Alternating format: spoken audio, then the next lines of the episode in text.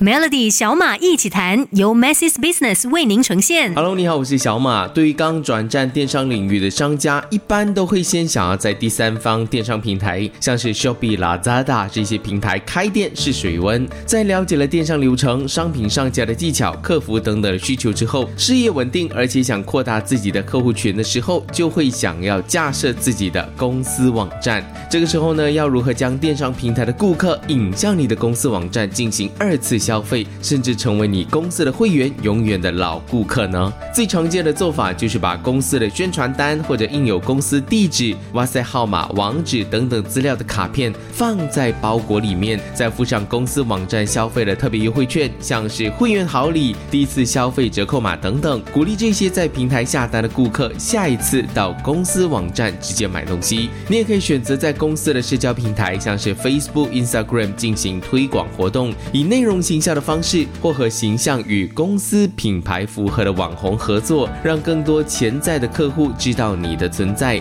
甚至在 Google 投放广告，以 SEO 优化你的网站，都可以进一步将电商平台的人流导向你的公司网站。但是，将电商平台的顾客引流到公司网站，其实只是第一步。顾客为什么要在你的网站下单，又会不会在你的网站下单，又是另一个挑战了。电商平台有折扣券、有购物金回馈或者免邮优惠，你的公司网站又怎么跟这些平台竞争呢？这里有几个建议让你参考一下。自己的网站因为不需要付平台佣金，相对的产品的价格就可以便宜一点点，或者让自己网站的商品和平台卖的东西是不一样的，像是平台的网站只放特定几个畅销品，或者放一些旧货，而网站都是新寄的商品或者平台网店没有的东西，让官方网站和平台的网店存在差异化，这样就不会出现自己人打自己人的情况。如果你想要架设自己的一个网站，却不知道从何下手，不妨参考一下明讯的 Maxis E-commerce and Retail Solutions，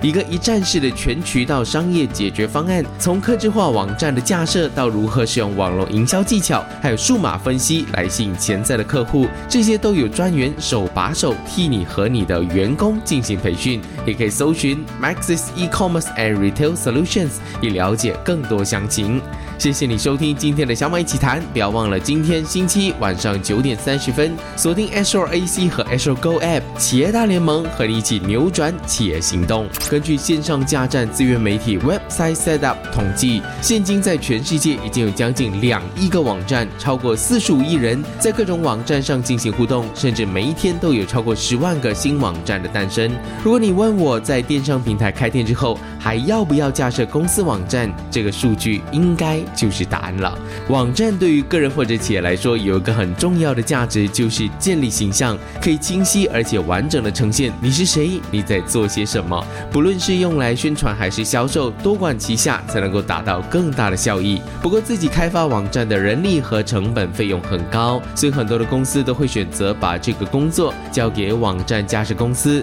或者架设平台来负责。昨天跟你介绍过的 Maxis E-commerce and Retail Solutions，除了可以为商家因应不同的需求架设网站页面之外，最大的卖点在于他们还提供了数码营销的帮助。商家可以通过系统的仪表板设置，观察网站的销售、广告活动等等的绩效，还有客户人口的统计、产品和类别销售等数据分析报告。而这些洞察和数据分析对电子商务来说非常的重要。商家可以利用这些数据拟定针对性的行销策略，将资源集中在正确的受众群，进一步提高网站的销售转换率。而现在的电子商务市场竞争越来越激烈，顾客的忠诚度也相对比较低，谁比较便宜就跟谁买，是大部分人的网上消费模式。商家怎么留住顾客，确保他们再次光顾，甚至记得你的产品和服务呢？这个时候，retargeting 再行销就非常重要了。商家可以善用之前的数据，针对网站的旧访客或者客户来做广告投放。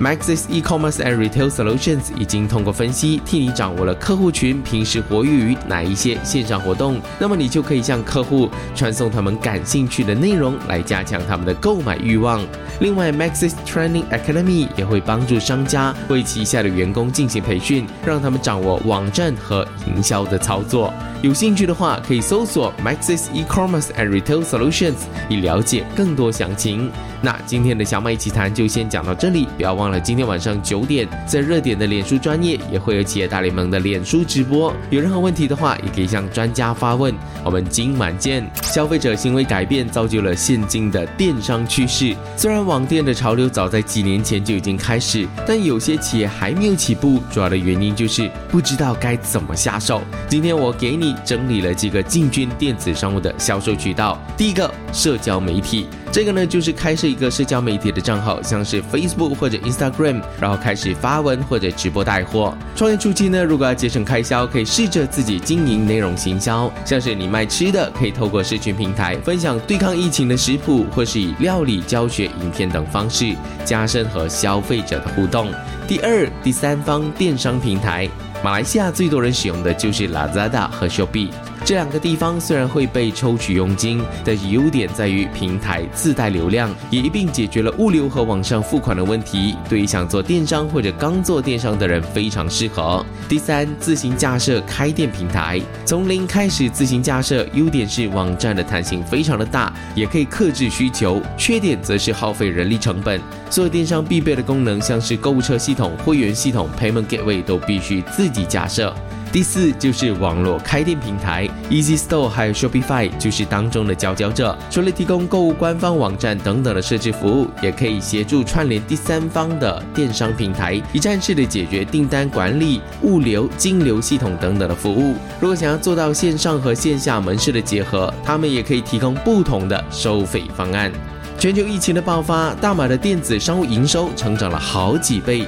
不仅是早期成为电商的持续壮大，后进的商家也尝到了这一波数位销售的甜头。电商的商机估计将会持续火热。如果你能够抓紧趋势，站稳脚步，就能够化危机为转机。今天我们先聊到这，明天再跟你小马一起谈。锁定 Melody，昨天给你介绍了好几种进军电商的模式，不过还是有很多人问我，应该在电商平台开店，还是选择自驾网站好呢？这里我给你分析一下两者的优缺点。我们先说电商平台好了，它最大的优势呢，就是有一定的流量，有一群死忠的拥护者，而且拥有完善的物流、金流机制，甚至提供买家退货的服务，直接提高了消费者的信任感。缺点就是是大部分的平台都会抽取最后成交价格的手续费，加上竞争者非常多，如果在产品差异性不大的同时，价格战就是在所难免的事情了。要认清的一个事实就是，消费者会到电商平台消费，为的就是找了价格比。其他地方便宜的商品不是为了商家或者品牌来的，这个时候你会比较难去建立你自己公司的品牌，甚至和顾客之间的一个连接性。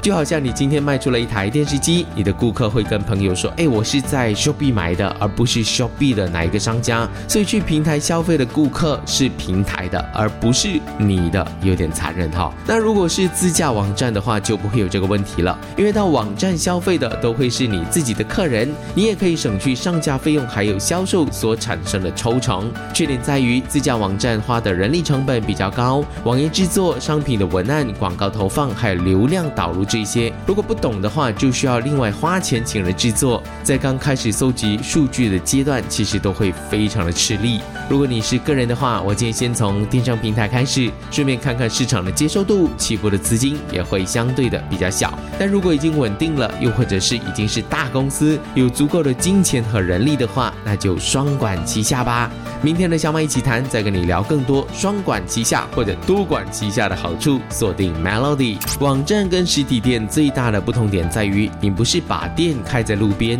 只要有人经过就会看到你，就算不刻意做行销，也会有一些零星的散客上门。而经营自己的网站，就像是在一个荒山野岭开店，平常是不会有人或者车子经过的，会过来消费的人都是已经认识你，为了你而来的消费者。而差别在于，他们如果想要找到你，只需要手机滑一滑，或是滑鼠点一点，不需要翻山越岭跟舟车劳顿。但如果你自己没有办法引流，那就是好店开在深山里，无人问津。之前有大概跟你提过如何引流量的方法，有些根本是不需要花钱的，像是靠内容行销让别人搜索到你，在社交媒体推广增加曝光率和相关的利基市场的网红合作。不定时的举办促销活动来吸引潜在客户，提供免费的产品来抓住客户，或者是使用付费的广告来提高推广的效率。至于我之前说的多管齐下，就是除了在电商平台开店、自家公司网站的同时，也要保持实体店的竞争力，将人潮引流到你的网站消费，也别忘了告诉他们，哎，你的实体店在哪里，还有怎么样的优惠，甚至可以亲身试用产品之后才购买服务，